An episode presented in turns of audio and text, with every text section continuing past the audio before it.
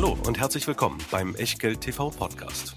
Bevor es gleich losgeht, beachtet bitte unseren Disclaimer auf der gleichnamigen Unterseite auf www.echtgeld.tv. Auf die Inhalte dieses Disclaimers wird zu Beginn einer jeden Sendung explizit eingegangen. Und nun viel Spaß und gute Unterhaltung mit Tobias Kramer und Christian W. Röhl. Herzlich willkommen aus Berlin, herzlich willkommen zu Echtgeld TV. Es ist Mittwoch, der 17.8. und bei euch kam vor zwei Wochen die Dividendensendung sehr, sehr gut an, in der wir sieben Aktien besprochen haben, die bei der Blue Chip Liga mit vertreten sind. Und heute wollen wir uns mal vier Dividendenperlen aus der zweiten, aus der dritten Reihe anschauen, die aber auch zusammengenommen mit durchschnittlich vier Prozent Dividendenrendite aufwarten, also was für den regelmäßigen Cashflow bei euch tun. Aber Bevor wir damit starten, wollen wir ein bisschen über Märkte reden. Da sind in den letzten Tagen wieder verstärkt die Jubelstimmungen aufgekommen, ähm, die ein bisschen etwas ausblenden, was wir am Anfang immer ganz gerne betonen. Nämlich, Christian?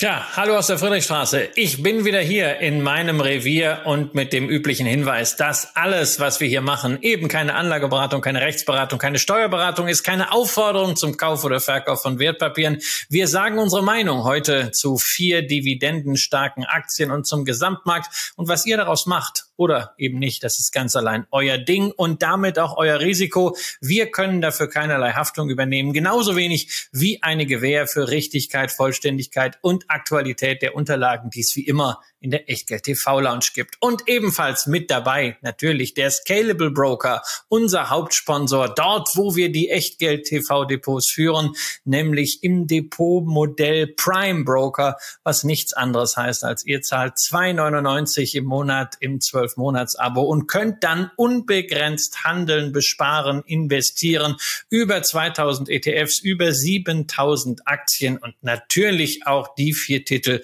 über die wir jetzt gleich sprechen. Und was vor allen Dingen für euch als Sparplankönige interessant ist und bleibt, ist, dass es bei Scalable eben keine Aktion ist, dass ETFs und Aktien dauerhaft ab einem Euro kostenfrei zu besparen sind. Von daher, vielleicht ist heute was für euch dabei, vielleicht ist in den letzten Sendungen was für euch dabei. Äh, wir wünschen euch dabei jedenfalls eine glückliche Hand, eine gute Auswahl und würden jetzt mit den besagten vier Aktien starten. Aber bevor wir das tun, ähm, wollen wir ein bisschen auch nochmal darüber reden, dass in den letzten Wochen ähm, insbesondere in den letzten Tagen übrigens auf, auf Instagram, auf äh, Twitter, auf anderen Social-Media-Einrichtungen äh, diverse Jubelmeldungen aufgekommen sind, wo sich Leute schon reihum beglückwünschen, dass man die Tiefkurse vor ein paar Wochen zum Einstieg genutzt hat und äh, anfängt, sich ein wenig über die Leute lustig zu machen, die möglicherweise wenig oder gar nichts gemacht haben. Und da kann man so ein bisschen warnend auch den Zeigefinger heben wissen wir denn schon, ob das vorbei ist? Und naja, mal an dich, Christian, die Frage, was hast du eigentlich in den letzten Wochen so gemacht? Nix, Außer ich habe Urlaub. Urlaub gemacht. Ja, süßes Nichtstun. Und ich bin ja generell der Meinung, dass nichts machen an den Märkten sehr häufig die richtige Strategie ist. Es ist ja auch nicht so, dass ich jetzt keine Aktien habe, äh, sondern sind ja genügend da. Freue mich natürlich auch, wenn solche Positionen wie Apple äh, nach wie vor meine größte Position jetzt erst recht äh, in Euro äh, gerade neues Allzeithoch wieder markiert hat. Aber ansonsten, also ich muss sagen, meine Befindlichkeit hängt jetzt nicht an der Zahl, die dann unter äh, der Summe meiner Depots steht, äh, allein schon deswegen, weil ich sie gar nicht ausrechne, äh, sondern ich freue mich, äh, äh, dass meine Dividenden äh, reinkommen. Und ansonsten hoffe ich natürlich, dass sich die Risikofaktoren, über die wir sprechen, äh, in irgendeiner Form äh, verflüchtigen. Wobei dafür gibt's halt eben nicht wirklich äh, valide Erkenntnisse. Ja, wir sehen nach wie vor den Krieg in der Ukraine, da hat sich gar nichts dran getan. Die Gaslage hat sich auch nicht verbessert. Die Inflation ist nach wie vor da. Viele, viele Menschen haben eben nicht den Luxus, dass sie darüber nachdenken dürfen, wie sie denn ihr Geld anlegen, sondern die müssen gucken, wie kriegen sie überhaupt ihre Rechnungen bezahlt. Und äh, das sind die Themen, die mich wesentlich mehr umtreiben. Oder wie sie im Zweifelsfall auch wieder Rechnungen bekommen, weil ähm, ob die Rechnungszustellung in der Ukraine im Moment so richtig funktioniert, darf eben auch bezweifelt werden. Und das muss man sich eben immer wieder ins Gedächtnis rufen, dass 1000 Kilometer von hier, und dann meine ich natürlich Berlin, äh, in der Tat ein Krieg stattfindet, wo Bomben fliegen, wo Panzer rollen, wo Zehntausende Menschen im Krieg sind und auch schon Tausende gestorben sind. Ob nun auf russischer Seite oder ukrainischer Seite, Mensch bleibt Mensch. Sie werden halt von vor allen Dingen einem Menschen, nämlich dem aus dem Kreml, in eine sehr undankbare Situation getrieben, sowohl die russischen Soldaten als auch die ukrainischen Soldaten und haben eben dieses Problem. Und ähm, in der Tat ist es so, dass weder Christian noch ich noch äh, diese ganzen sehr oft hypernervösen Marktmeinungsträger wissen, was dort passiert und deswegen ein Thema, was wir hier auch regelmäßig beleuchten, in dem Mittelpunkt bleibt, dass es darum geht, ein gut ausgerichtetes Depot zu haben. Ob es nun zu einer Energieknappheit kommt, ob es zu einer Inflationssteigerung oder einem Inflationsrückgang, da kann man ja auch vielleicht mal kurz drüber nachdenken, irgendwann wieder kommt, dass man für verschiedene Eventualitäten vorbereitet ist und dann eben auch Aktien in seinem Portfolio hat, die inflationsneutral sich zumindest vom Umsatz zunächst mal entwickeln können und vielleicht auch so eine Marktstellung haben, dass sie ähm, in so einer Phase vielleicht auch das eine oder andere für die eigene Positionierung tun können. Haben wir da aus deiner Sicht heute was dabei, Christian?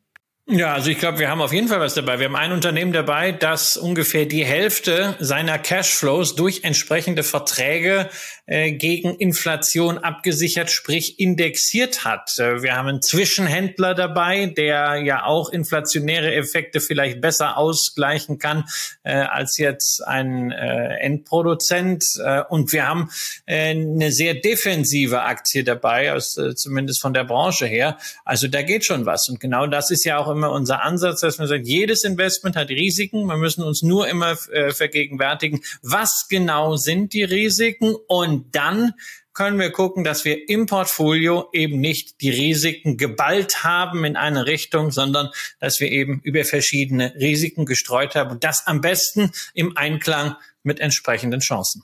Und ähm, jetzt gucken wir uns als erste Mal genau die Aktie an, wo du eben schon von den 48 Prozent Inflationsindexierung gesprochen hast. Wir reden von Atlantica Sustainable Infrastructure und reden dabei von einer Aktie, wo einem dann, wenn man, gucken wir gleich ein bisschen auf die Zahlen, erstmal genießen wir den Chart ein bisschen, zumindest die Leute von euch, die das Video gucken, ähm, das mit einer Nettoverschuldung aufwartet von etwa 5 Milliarden US-Dollar bei einem 755 Millionen EBITDA. Normalerweise gehen bei uns da so, äh, so, so Lampen an und bei über vier äh, leuchtet die Lampe dann schon so ein bisschen rot, ähm, auch ein bisschen stärker rot. Hier ist es 6,55-fache. Trotzdem bist du aufgrund der Konstruktion dieser Schulden hier entspannt.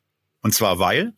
Ja, wir müssen also, bevor wir jetzt in so eine Details reingehen, wie irgendwelche Schulden oder so, müssen wir doch erstmal unsere Zuschauerinnen und Zuschauer abholen. Was macht denn das Unternehmen eigentlich? Und gerade auch, weil du den Chart dann eingeblendet hast, muss man natürlich auch sofort etwas dazu erklären. Also wir haben es hier im Grunde mit einem Unternehmen derselben Kategorie zu tun wie Encavis, wie 7C Solarparken, also ein Betreiber von Anlagen zur Erzeugung erneuerbarer Energien, ja, die also fertige Solarparks, Windparks und noch einiges mehr können wir gleich nochmal drauf eingehen, äh, erwerben und dann betreiben, sprich Strom erzeugen und diesen Strom dann entsprechend kontrahieren. Wie das ganze Modell funktioniert, könnt ihr in den Videos mit Encavis, mit Herrn Dr. Hussmann, mit Herrn Dr. Pascal euch anschauen und da gibt's auch in sehr kurzer Zeit dann bald ein Update.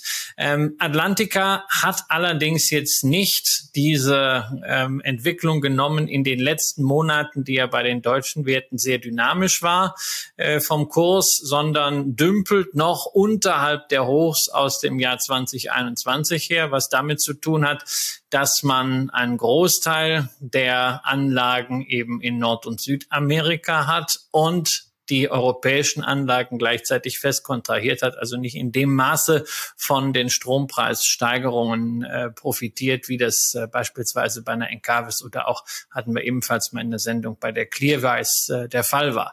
Aber gleichzeitig, was der wesentliche Unterschied zu den deutschen erneuerbare Energienbetreibern ist, die wollen ja vor allen Dingen wachsen. Die Dividendenrenditen sind eher mal bescheiden. Zwei Prozent ist da schon relativ ordentlich, wenn man die dann mal kriegt momentan.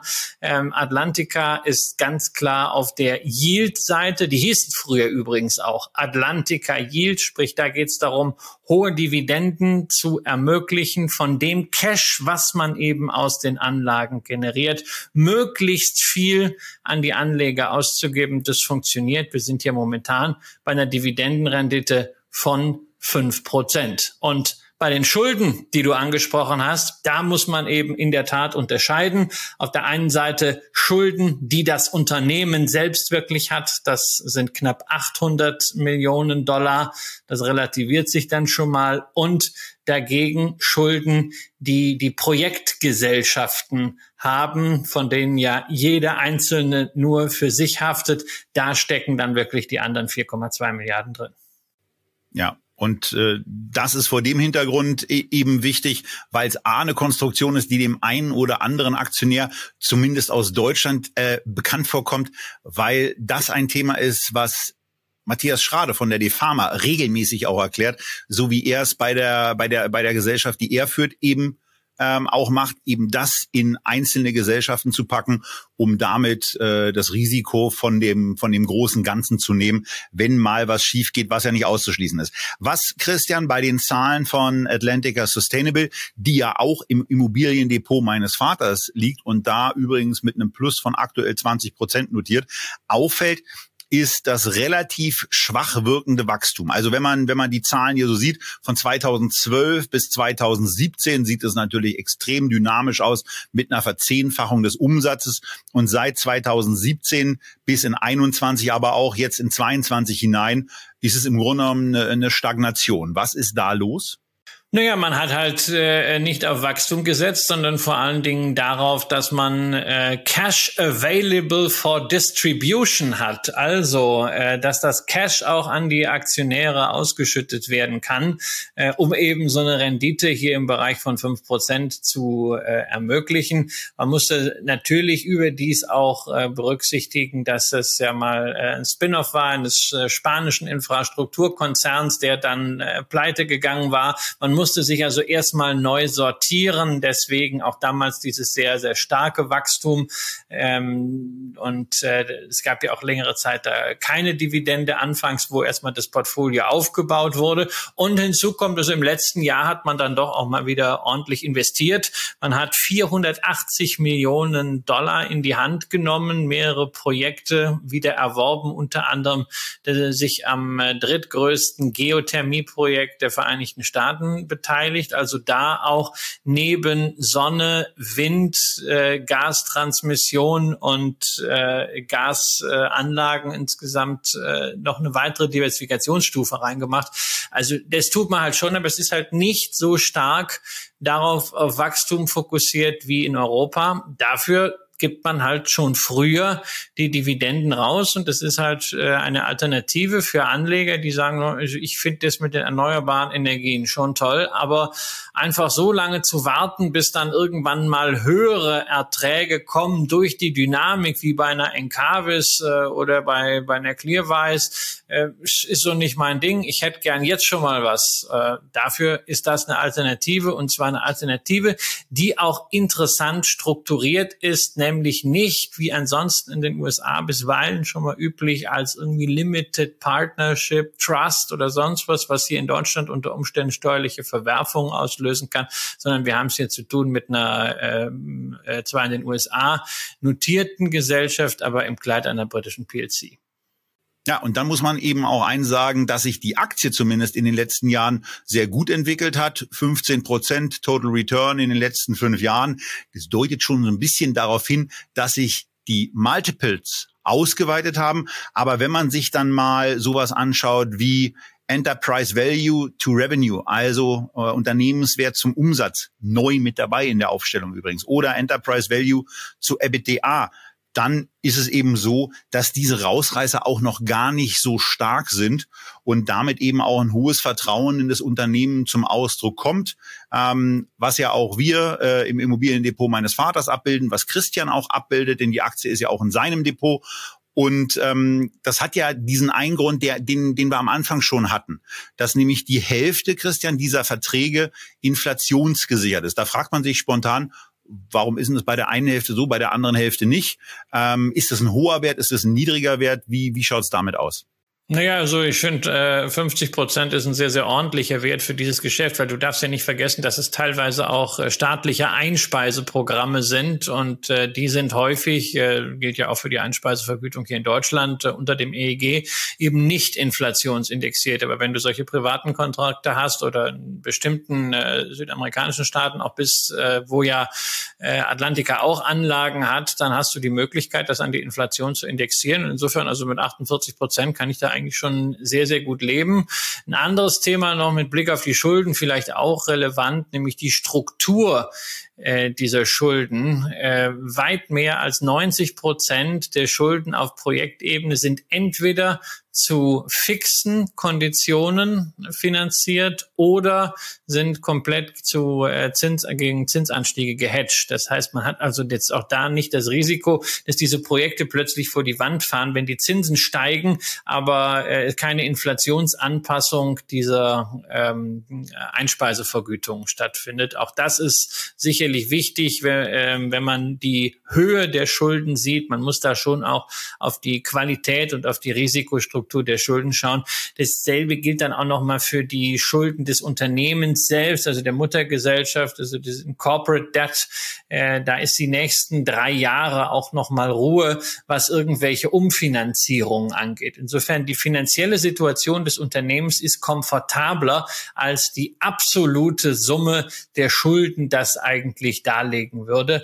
Äh, insofern das Geschäft ist nie ohne Risiko, es ist Projektgeschäft, aber es ist natürlich recht ordentlich planbar, gerade durch die sehr breite Diversifikation über unterschiedliche Energieerzeugungsarten und unterschiedliche Regionen. Wir reden insgesamt über mehr als 40 verschiedene Projekte, die mittendrin sind. Und man sieht auch dann sehr schön, wenn man sich zum Beispiel die Unterlagen von Atlantica vornimmt, wann welches Projekt aus der Finanzierungsphase draußen ist. Das heißt dann, dann sind da auch keine Schulden mehr drauf, aber die Kontrahierung läuft natürlich weiter. Und da ist dann auch schon absehbar, wo denn die Dynamik der Dividende für die nächsten Jahre herkommt. Das wird keine Dynamik sein äh, von zehn Prozent PA, aber auf diesem Niveau dann nochmal irgendwie drei, vier, fünf Prozent jedes Jahr obendrauf zu bekommen. Es ist ja auch eine schöne Sache. Deswegen ist das für mich die erneuerbare Energienaktie, die ich privat im Portfolio habe, wo es wirklich um Dividendeneinnahmen geht, während ich die anderen in der Vermögensverwaltung GmbH habe. Beim zweiten Wert kommt mir ein zweites Mal ein schon genannter CEO in Erinnerung, der nämlich von sich selber sagt, CEO kann Pizza.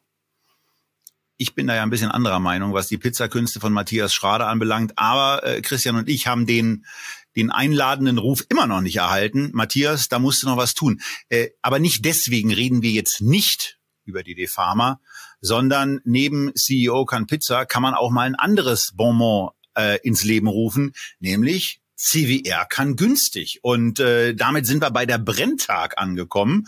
Denn das ist eine wirklich, äh, also da habe ich raufgeguckt und dachte so, hm, was, das ist ja eigenartig. Ganz spannende Aktie. Schon beim Chart fällt auf, dass es ja verschiedene Bewegungen gibt und bei einem sehr günstig gewählten äh, Verlauf ist es eben so, dass diese Aktie in den letzten zehn Jahren annualisiert mit den Dividenden zehn Prozent gemacht hat. In den letzten fünf Jahren ist es so, dass diese Aktie annualisiert in den letzten Jahren zehn Prozent gemacht hat. Und jetzt ist es eben so, dass Brenntag in den letzten Monaten deutlich nachgegeben hat und in den letzten zwölf Monaten 15,7 Prozent, also 16 Prozent verloren hat. Ähm, und jetzt mit Multiples, die wir uns gleich angucken werden, wirklich günstig, attraktiv bewertet, mit einer sehr niedrigen Verschuldung ausgestattet, notiert. Und Christian, das ist ja normalerweise gar nicht dein Beuteschema. Von daher fangen wir mit dem an, was ich bei der Atlantica eben verpasst habe, dass du uns in 84 Sekunden da durchführst, wofür Brenntag 84 Seiten Unternehmenspräsentationen braucht, nämlich zu erzählen, was eigentlich dieses Chemikalienthema ist, was sich in drei Kategorien, nämlich Life Science, Material Science und Umweltchemikalien so äh, aufdröselt, was machen die eigentlich? Fragt jemand, der Chemie als erstes abgewählt hat.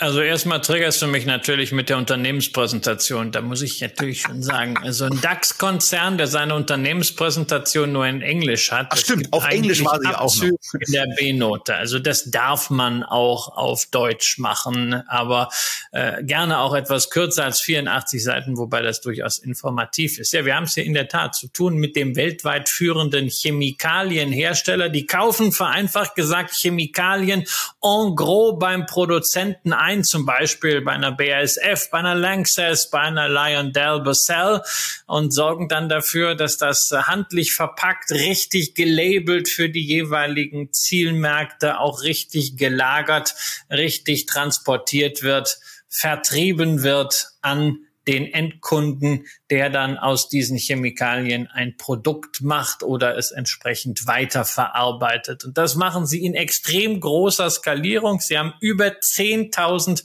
verschiedene Produkte, die sie an 180.000 Kunden äh, weitergeben. Sie sind in 700 Standorten in 78 Ländern. Ähm, und jetzt Weltmarktführer, weltweit führendes Unternehmen, hört sich natürlich großartig an, aber da steckt nur ein Marktanteil von fünf Prozent dahinter. Ja, will also heißen, wir haben es zu tun mit einem extrem fragmentierten Markt, mit sehr, sehr vielen Spezialisten, wo es natürlich immer eine Chance gibt, nämlich die Chance zu Übernahmen kleinerer, mittlerer Unternehmen. Und diese Chance, die nutzt Brenntag sehr, sehr konsequent. Seit 2010, seit das Unternehmen an der Börse ist, hat man 89 Akquisitionen getätigt, 89 Unternehmen integriert. Man ist also, ohne dass das jetzt so großartig im Vordergrund steht von der Vermarktung her, letztendlich auch so eine Art Serial Acquirer quasi wie in der äh, wie eine Danaher oder wie eine Constellation Software, nur eben in einem ganz anderen Bereich. Und dass das funktioniert mit der Integration dieser Spezialisten, das sieht man ja spätestens dann, Tobias, wenn man sich die Umsatz- und die Gewinnentwicklung angeht, weil das geht fast wie auf Schienen nach oben. Ja, das ist schon, das ist schon echt ja, beeindruckend. Also da gibt's selten, ich suche gerade, weil ich meinte, dass ich vorhin einen gefunden habe. Genau, in 2020, na gut, da äh, gab es ja eigentlich für jedes Unternehmen irgendwie einen gewissen Rückschlag. Aber insbesondere auch die Nettomargenzeile, die sich im Bereich von 3,1 und 3,3, also knapp vier Prozent bewegt. Sehr, sehr präzise, sehr, sehr kontinuierlich und da eben auch sehr verlässlich. Genauso wie die EBITDA-Marge auch etwas ist, die mit einer ganz, ganz hohen Konstanz einfach durchläuft.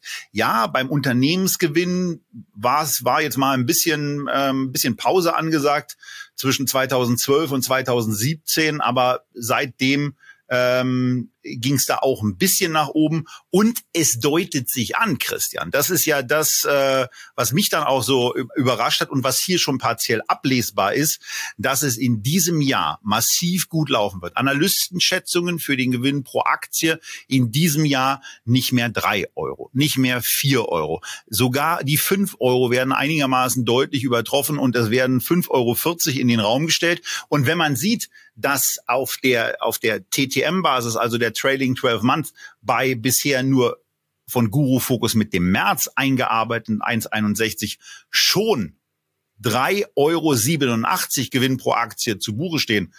Ja, da fragt man sich eigentlich, das müsste doch in der Tat zu schaffen sein mit den Quartalen, die ja noch kommen und die ja offensichtlich auch weiterhin gut verlaufen. Denn ähm, du warst ja auch ziemlich optimistisch, dass diese Werte erreicht oder das hast du ja im Vorgespräch zumindest mal so in den Raum gestellt, möglicherweise sogar auch noch übertroffen werden. Naja, du hast hier, du hast hier 3,47 Euro bislang als Halbjahresergebnis die Aktie. Und wenn du siehst, dass dann die Schätzungen fürs Gesamtjahr irgendwie 5,20 Euro sind, äh, und du hast nochmal die, dieselbe Zeit wie vorher, da kann schon durchaus was gehen. Wobei das natürlich mit erheblichen Unsicherheiten behaftet ist, weil du weißt halt nicht, was die Weltwirtschaft äh, in dieser Zeit macht. Und es ist ganz klar, ein Chemikalienhändler hängt auch an der Weltwirtschaft. 2020 zeigt da deutlich, wo es äh, lang geht. Da hat man eben in der äh, Corona-Pandemie während der Lockdowns natürlich Umsatzeinbußen hinnehmen müssen. Allerdings, Chemikalienhändler hört sich nach extrem zyklischem Unternehmen an. Da darf man aber die Erlösstruktur vom Brenntag nicht ganz unterschlagen,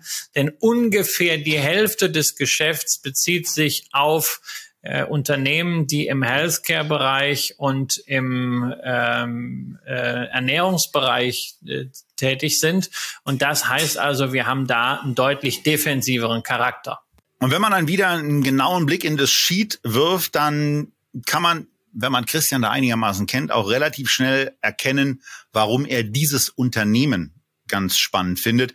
Denn Dividendenrendite ist ja jetzt nicht so sein Kernkriterium die fällt mit zwei Prozent in diesem Vergleich auch relativ mau aus. Ich hatte ja zum Start schon angekündigt, dass die vier Unternehmen, die wir haben im Durchschnitt, über vier Prozent ausschütten.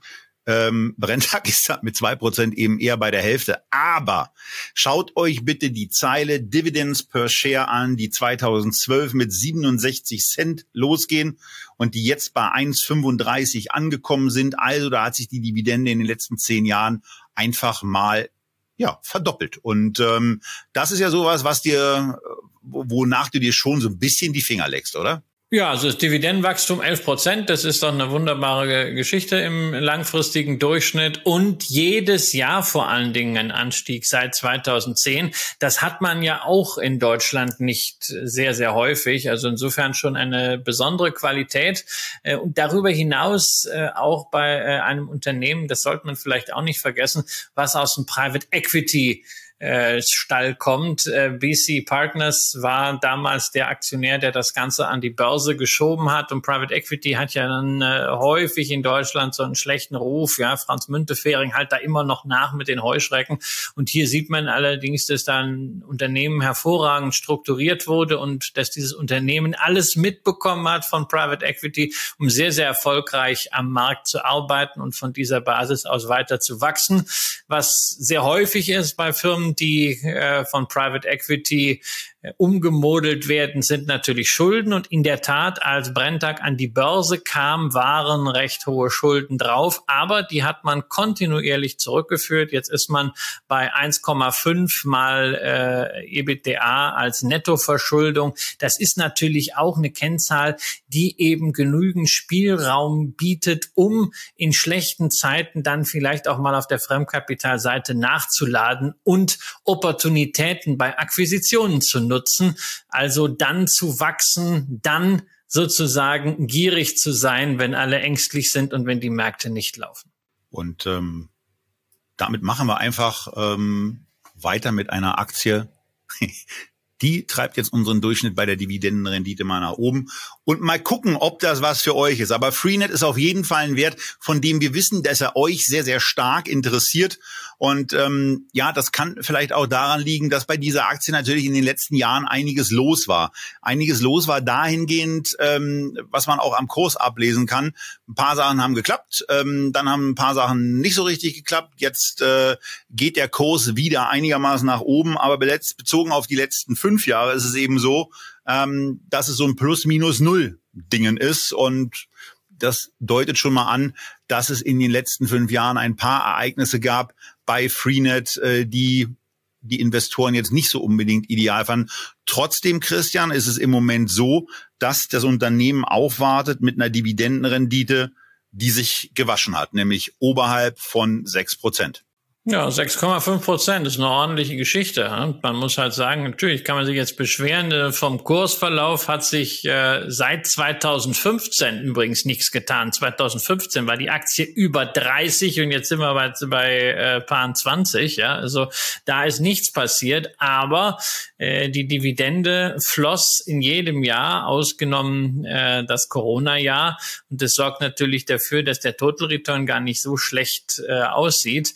Ähm, das Geschäft hat halt nicht die Wachstumsdynamik, die es in den ersten Jahren, nachdem dieses Unternehmen zusammengesetzt worden war, dann aus verschiedenen Überresten der ehemaligen Mobilcom-Konzern, äh, des Mobilcom-Konzerns am neuen Markt. Äh, das Wachstum ist nicht mehr da. Der Umsatz äh, geht nicht wirklich hoch. Man hat immer wieder mal schöne Zukunftsgeschäfte im TV-Bereich. Waipu TV ist so eins, was mit fehlt irgendwie die Durchschlagskraft, dann beteiligt man sich ganz gern mal irgendwo, zum Beispiel an Seconomy, ähm, dem Elektro-Großhändler Saturn Mediamarkt. Das ist auch äh, sicherlich kein Ruhmesblatt des CEO gewesen, aber äh, das Ursprungsgeschäft, das klassische Geschäft, Mobilfunkverträge Verträge zu vertreiben mit eigenen Tarifen für T-Mobile und für Vodafone, das ist halt ein Geschäft, was relativ stabil, relativ defensiv und konjunkturunsensibel ist. Und damit sorgt man halt doch für sehr, sehr ordentliche Cashflows, von denen man einen Großteil an die Aktionäre ausschüttet traditionell.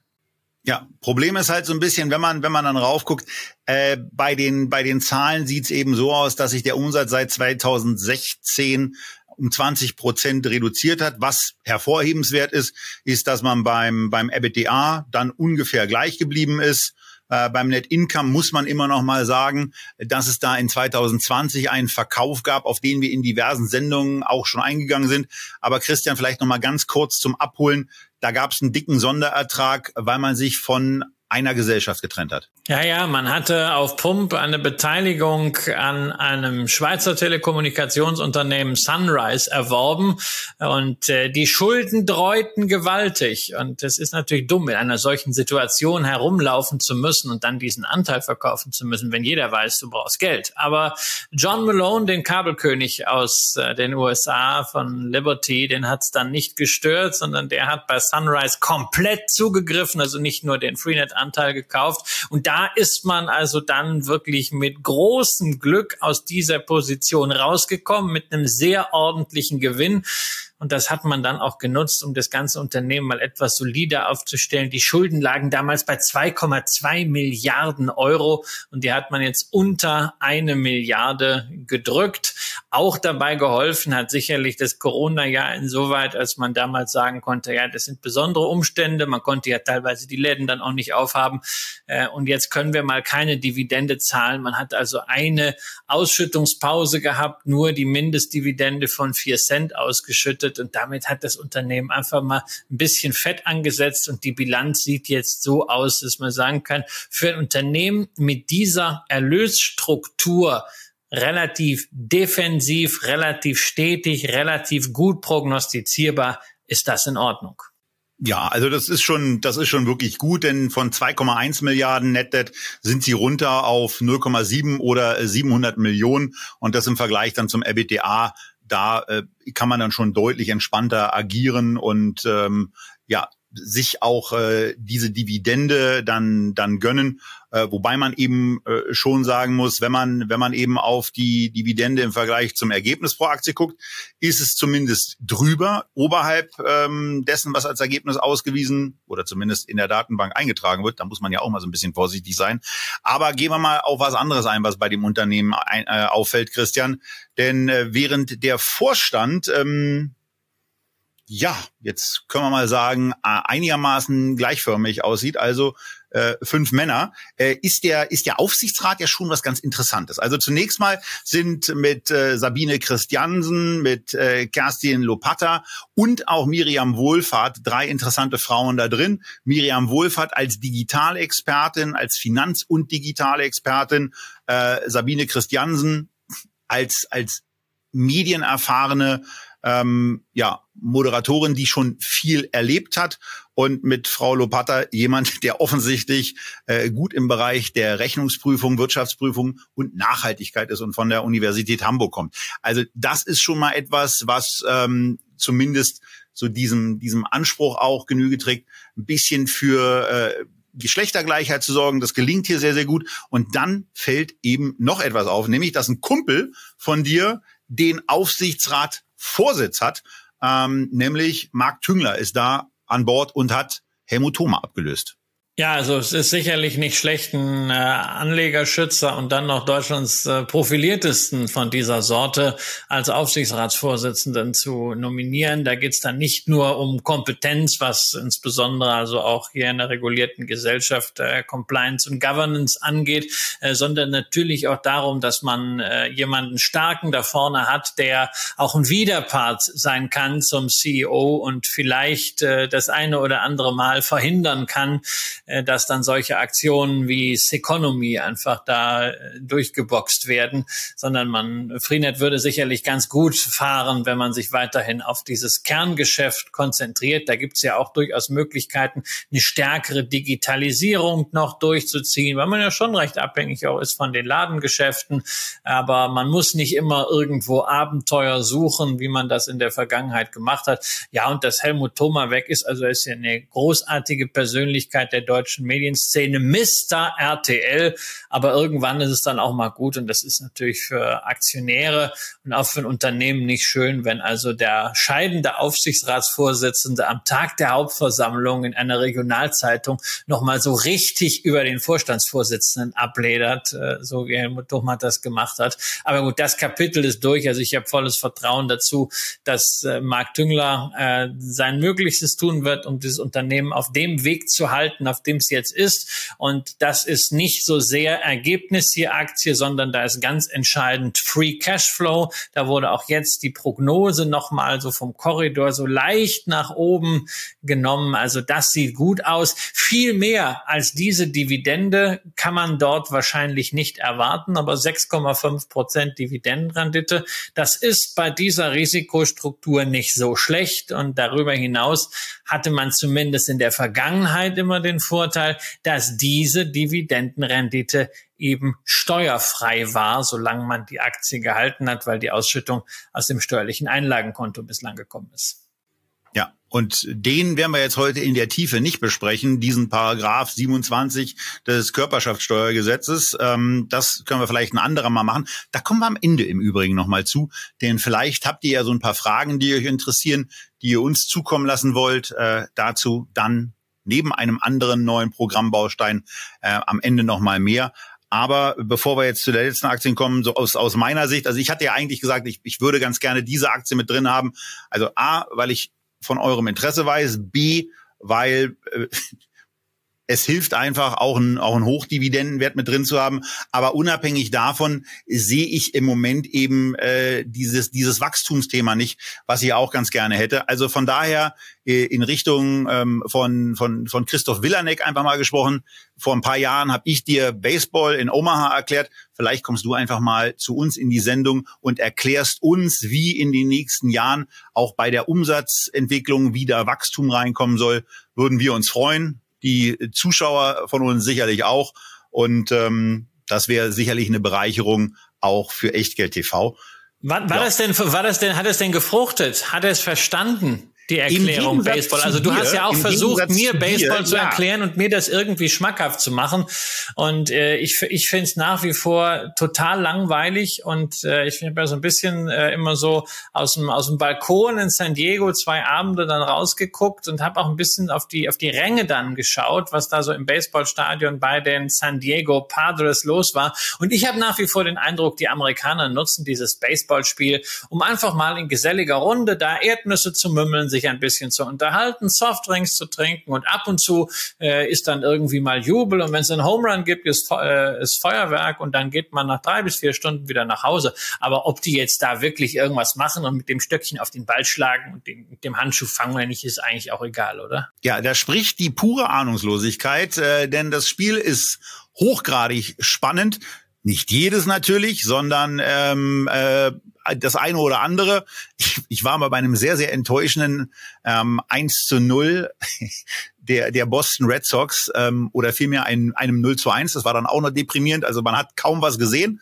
Ähm, und äh, das Spiel war in der Tat langweilig. Das wurde mir dann auch noch ein paar Tage äh, bei dem US-Urlaub damals vorgehalten. Aber in Omaha haben wir bisher wirklich immer Glück gehabt und sensationelle Spiele, die zum Teil auch so entschieden wurden wie dein Spiel in San Diego, zumindest das zweite, ähm, als nämlich das Heimteam nicht in in Extra Innings, so wie es bei uns damals in Omaha war, sondern noch in der regulären Spielzeit, wenn ich das richtig in Erinnerung habe, mit einem Three-Run, Home Run dieses Spiel gewonnen irgendwas, hat. Irgendwas, also plötzlich, plötzlich haben sie so ein bisschen gejubelt, aber man sieht das vor allen Dingen an der Anzeigentafel. Aber ich halte es einfach mal fest. Es ist dir nicht gelungen, mir dieses Spiel zu erklären oder mich für dieses Spiel zu begeistern. Frage ist Waren jetzt, schon mal zusammen im Baseballstadion? Nein, Frage ist, Frage ist jetzt aber für mich eher, wird es dir gelingen, mir die zweite Aktie, die du für dieses Dividenden äh, Portfolio nominiert hast, äh, ja nicht zu erklären, das weiß ich, aber mich dafür zu begeistern. Wir sprechen über ein Unternehmen, was ich bei dir ja zunächst gar nicht vermutet hätte, weil als Hobbygärtner mit dem grünen Daumen bist du mir bislang nicht aufgefallen. Es geht um Husqvarna, was äh, der ein oder andere vielleicht nicht unbedingt kennen wird als schwedisches Unternehmen, aber eine Marke, die kennt eigentlich jeder. War früher mal börsennotiert, wurde dann übernommen, nämlich Gardena. Also, wir wissen, was dahinter steckt, aber warum ausgerechnet Husqvarna als zweite deiner Aktien hier? Du magst doch Apple. Und wenn wir jetzt sagen, okay, also wir beide, äh, da kann ich dich ja einfach mal ganz frei mit einschließen. Wir sind vielleicht nicht mit dem grünen Daumen gesegnet und äh, da, wo wir wohnen, haben wir glücklicherweise auch nicht die Verantwortung für einen Garten. So wie ich ja auch nicht während eurer Abwesenheit die Verantwortung für die zwei Blumen deiner Frau hatte. Ähm, die aber äh, bei uns ja trotzdem eine sehr, sehr gute Versorgung genossen haben. Nein, also das äh, ist weder Christian, das bin aber auch ich in der Tat nicht. Aber ähm, wir sind ja beides Apple-Aktionäre und viele von euch eben auch. Und wenn ihr nach einer Apple für Gärtner sucht, dann seid ihr bei Husqvarna gar nicht so richtig verkehrt. Ja, die äh, haben da natürlich ein bisschen, bisschen weniger Technologie, aber viele technologische Neuentwicklungen sind da eben auch mit bei, wenn man an diese äh, sich selbst steuernden Rasenmäher beispielsweise denkt, die unter anderem zum Produktangebot gehören. Oder diese typischen Schläuche von Gardena mit der, mit dem orangefarbenen Verschluss. Wenn ihr in dem System seid, dann könnt ihr keine anderen Schläuche so ohne weiteres kaufen. Also vielleicht passen da andere ran. Bin da ja, ich bin da ja nicht so bewandert drin. Aber ähm, was mir dann immer Leute erzählen, die einen Garten haben, ist, dass sie das natürlich dazu kaufen. Wenn man andere Sachen die äh, Gardena kompatibel sein sollen, dann so anschließt, dann sind die schneller kaputt. Blöd. Oder dann sind die eben nicht so dicht. Wasserverlust, auch blöd. Äh, Wasser also das Wasser als solches ist ohnehin bei Husqvarna auch noch ein Thema. Aber was hier eben besonders spannend ist, ist, ihr werdet es erraten, natürlich das Bewertungsniveau, auf dem die Aktie nach diesem sehr, sehr deutlichen Rückgang, die Aktie hat sich in den letzten Monaten halbiert ähm, so bedeutet. Äh, was wir haben, ist ein Unternehmen mit einem äh, immer noch 8,5-prozentigen Total Return in den letzten zehn Jahren. Schon mal ein krasser Wert, aber in den letzten zwölf Monaten 35 Prozent Verlust und wie gesagt, vom Hoch ausgehend mehr als halbiert. Aber jetzt bitte ich euch mal, wenn ihr die Zahlen vor euch habt, guckt euch diese beeindruckende Umsatzentwicklung an. Die geht seit 2013 kontinuierlich nach oben. Ja, im Moment sieht man wahrscheinlich auch den äh, wesentlichen Auslöser für den Kursrückgang. Das ist beispielsweise beim EBITDA und auch beim aktuellen TTM, also den Trading 12 Month Income, äh, ganz ordentlich reinregnet. Aber auch wenn man in die detaillierten Quartalszahlen ein bisschen reinguckt, ist es eben so, dass Husqvarna in den letzten Monaten, die ja ähm, A, eine gewisse Sonderkonjunktur, weil die Leute waren ja dann zu Hause, die konnten sich um ihre Gärten kümmern. Naja, und wenn man nicht nach Spanien, nach Griechenland oder in die USA oder nach Asien fliegen kann, weil das pandemietechnisch nicht möglich ist, dann kauft man sich möglicherweise ein paar neue Schläuche oder sorgt dafür, dass der eigene Rasen vernünftig gemäht wird. Und das ist etwas, äh, was hier ähm, passiert ist. Aber es gelingt dem Unternehmen trotzdem im Gegensatz zu vielen anderen Unternehmen, die diese Corona-Sonderkonjunktur hatten, eben die Vorjahresquartalsumsätze immer noch zu toppen. Und das ist etwas, was mich dann ganz zuversichtlich stimmt, auch wenn auf der Profitabilitätsseite im Moment klare Probleme herrschen. Und ähm, um mal ein krasses naja, vielleicht nicht krasses, aber zumindest ein spürbares Gegenargument auch kommen zu lassen, äh, schalte ich jetzt mal rüber an die Friedrichstraße, denn dem Christian ist eine Sache aufgefallen, die wir bei dieser Entwicklung nicht verschweigen wollen und die wir im Übrigen auch schon letzte Woche bei einer japanischen Gesellschaft hatten. Und das ist das Thema Lagerbestand oder Inventory. Naja, also das ist Inventory, die Lagerbestände, die Vorräte wachsen mit steigendem Umsatz, das ist klar. Also dass man früher so mit sieben Milliarden Kronen ausgekommen ist, dass man das dann mal auf neun hochgezogen hat, ist alles klar. Aber äh, wir müssen halt schon hier sehen, inzwischen haben wir hier ein Inventar von 16 Milliarden Schweizer, äh, schwedischen Kronen. Und das äh, lastet natürlich dann auch auf dem äh, Free Cash Flow, der entsprechend deutlich eingebrochen ist. Und das ist momentan halt eine Situation, die wir bei äh, Makita hatten mit Jonathan Neuschler. Das ist was, was wir bei Stanley Black Decker sehen, was wir generell bei Unternehmen sehen, die halt schon diese zyklischen Produkte herstellen. Die haben lange Zeit das Problem gehabt, sie konnten die Nachfrage gar nicht befriedigen. Dann hatten sie auch noch Lieferkettendisruption, haben sie gedacht, na, dann produzieren wir jetzt mal lieber ein bisschen mehr zur Not auf Halde, das wird schon schnell abverkauft. Genau das ist eben nicht passiert. Und das ist immer die Frage, wie groß sind die Risiken beim Abverkauf dieses Inventories? Was kannst du da an Geld verlieren? Ähm, das ist allerdings auch wie bei den großen US-Supermärkten wie bei Target, wie bei Walmart äh, kein Dauerthema, sondern das ist etwas, wo man sich fragen kann, ob das im aktuellen Kurs ausreichend drin ist oder ob der Kurs, wenn man das nicht gut vermarktet kriegt, vielleicht noch mal 10, 20 Prozent nachgibt. Aber das ist halt kein strukturelles Problem, weil das Unternehmen hat es ja ebenfalls erkannt. Die sind ja auch nicht blöd. Und der CEO hat ja gerade im Halbjahresbericht noch mal gesagt, eine wesentliche Herausforderung für das zweite Halbjahr ist eben dieses Inventar Inventory wieder entsprechend runterzufahren. Und vielleicht machen sie es ja so, wie Target das auch gemacht hat, äh, lieber dann ein Ende mit Schrecken als ein Schrecken ohne Ende halt durchaus auch mal stärkere Discounts akzeptieren, selbst wenn man sich ja in vielen Bereichen als Premium-Marke äh, etabliert hat, ähm, als das ewig durchzuschleppen und dann hinterher vielleicht äh, Produkte zu haben, die eben nicht mehr marktgängig sind. Ansonsten auch auf der Umsatzseite muss ich natürlich äh, was tun. Äh, um, das sieht unterm Strich ganz gut aus. Wenn man aber jetzt mal äh, auf Basis der Halbjahres- und äh, Q2-Zahlen ein bisschen reingeht, dann stellt man fest, dass das organische Umsatzwachstum am Ende nämlich eben doch nicht da war, sondern dass wir fünf Prozent Minus hatten. Das sieht man nur nicht, weil äh, dagegen stand nämlich auf der einen Seite positiver Währungseffekt und dann auch noch der Effekt aus Akquisitionen. Aber es bleibt halt insgesamt hier die Hoffnung, dass man jetzt so ein schwieriges Jahr hat, wo man sich auch an veränderte Kundenbedürfnisse wieder anpassen kann und dass man im nächsten Jahr wieder auf das Ergebnis des Vorjahres dann kommt. Und dann hätten wir es hier tatsächlich mit einer Aktie zu tun, die in einem interessanten Markt positioniert ist, die einen guten Lock-in-Effekt hat und trotzdem mit einem Kursgewinnverhältnis von 11 bis 12 daherkommt. Genau. Und ähm, für das Jahr 22 muss man erstmal davon ausgehen, dass das mit dem mit dem Gewinn eben, äh, so wie Christian es gerade dargestellt hat, eben noch nicht klappen wird. Hier wird der Gewinn im Moment bei 55 Cent auf der Euro-Ebene erwartet. Ich gehe gleich auf die schwedischen Kronen äh, und das eben bei einem Aktienkurs von im Moment knapp unter 12 Euro.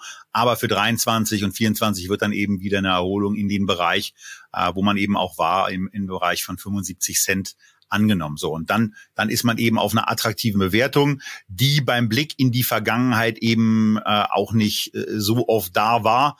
Äh, also wenn man hier mal zurückschaut, dann sind eben Bewertungen unter 20 selten, an der 10 dran. Äh, ja, da zumindest auf der Jahresbetrachtung eben nicht vorkommt und des Öfteren eben auch Werte mal oberhalb von 20, oberhalb 30 und einmal sogar oberhalb von 40. Also das äh, zu dem Hintergrund. Ansonsten noch mal kurz eingeblendet, zumindest auch in den schwedischen Kronen, die Christian eben angesprochen hat, die Darstellung, die ihr in den Unterlagen seht, sind in Euro. Mal so ein bisschen was zu dem Thema Lagerhaltung. Also da sind wir zumindest mal ähm, nicht oberhalb eines Quartalsumsatzes. Wenn ihr an die Makita-Besprechung denkt von letzter Woche in der Japan-Sendung mit Jonathan Neuscheler, da ging das dann ein bisschen anders zur Sache bei dem, was im Lager ist. Also von daher bin ich an der Stelle eben noch entspannt, wobei der Hinweis, dass es oberhalb des Niveaus liegt, wo es früher war, eben durchaus richtig ist und vielleicht in der Tat auch da mal irgendwas passiert, was aber offensichtlich auch stattfindet. Äh, vor dem Hintergrund ist es gut, die Dividendenrendite liegt so im Bereich von dreieinhalb Prozent. Ähm, äh, Finde ich ganz spannend. Äh, Und vor, vor dem Hintergrund war es für mich einfach ein Wert, äh, wo wir mal deutlich unterhalb vergangener Multiples einkaufen könnten. Wobei man natürlich eine Sache immer auch noch sagen muss.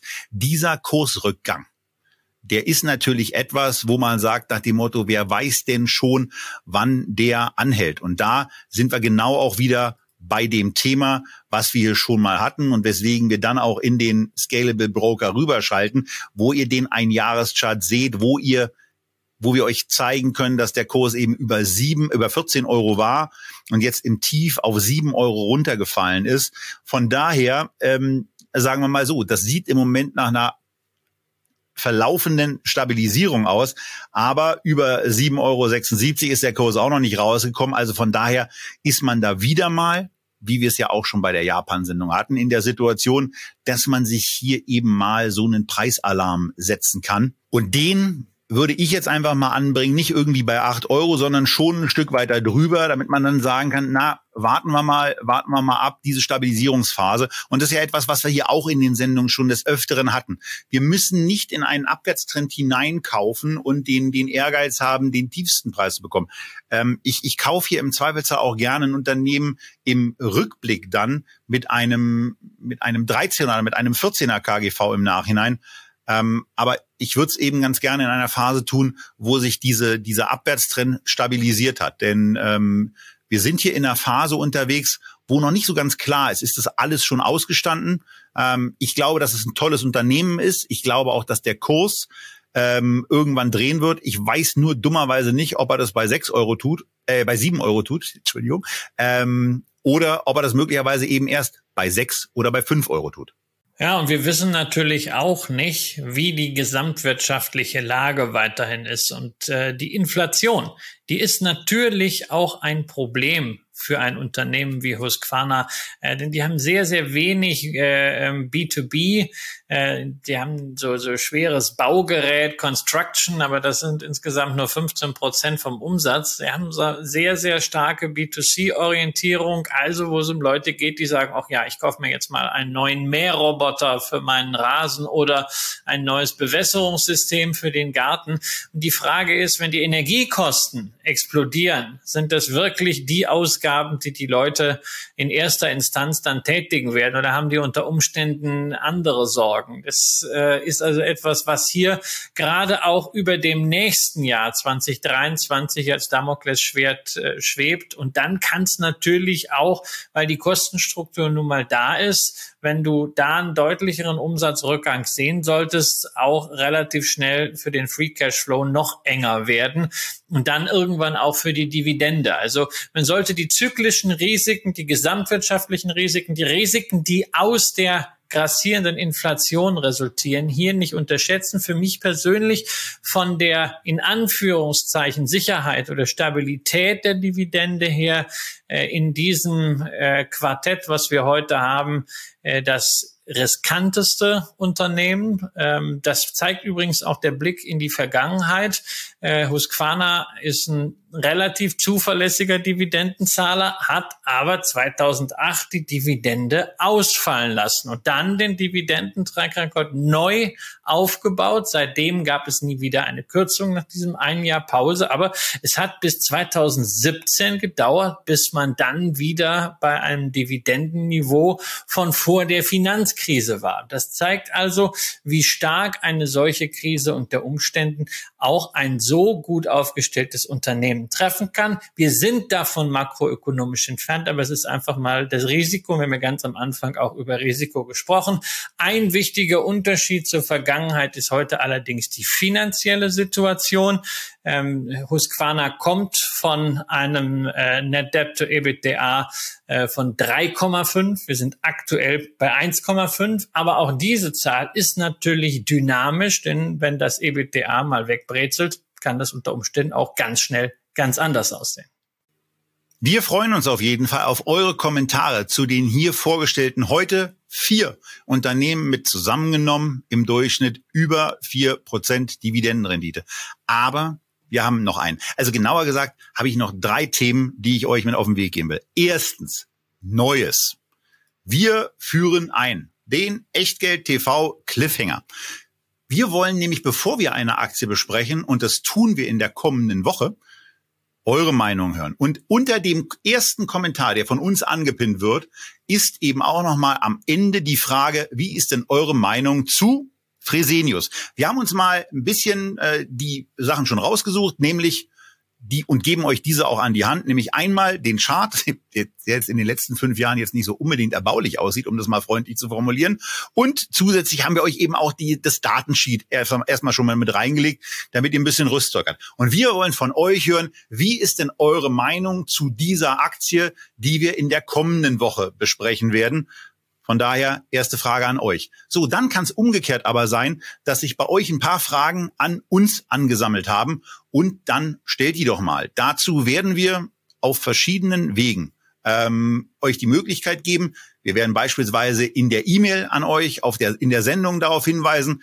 Das wäre uns sehr angenehm. Äh, wir wollen nicht, dass die Fragen vorher großartig rumgeistern. Also von daher bitte ausnahmsweise mal nicht auf YouTube diese Kommentare äh, stellen, sondern lieber die Aktien aus der Sendung oder die Fresenius-Aktie besprechen und ähm, ansonsten Fragen eben zur Sendung stellen, aber nicht unbedingt darüber hinausgehen. Aber wenn ihr irgendwelche Fragen an uns habt, werdet die los, denn dann machen wir in der nächsten Woche eine Sendung A mit der Aktienbesprechung von Fresenius und B dann eben auch noch mit euren Fragen, unseren Antworten rund um Börse, Kapitalanlage und was euch sonst noch so einfällt, was ihr uns fragen wollt.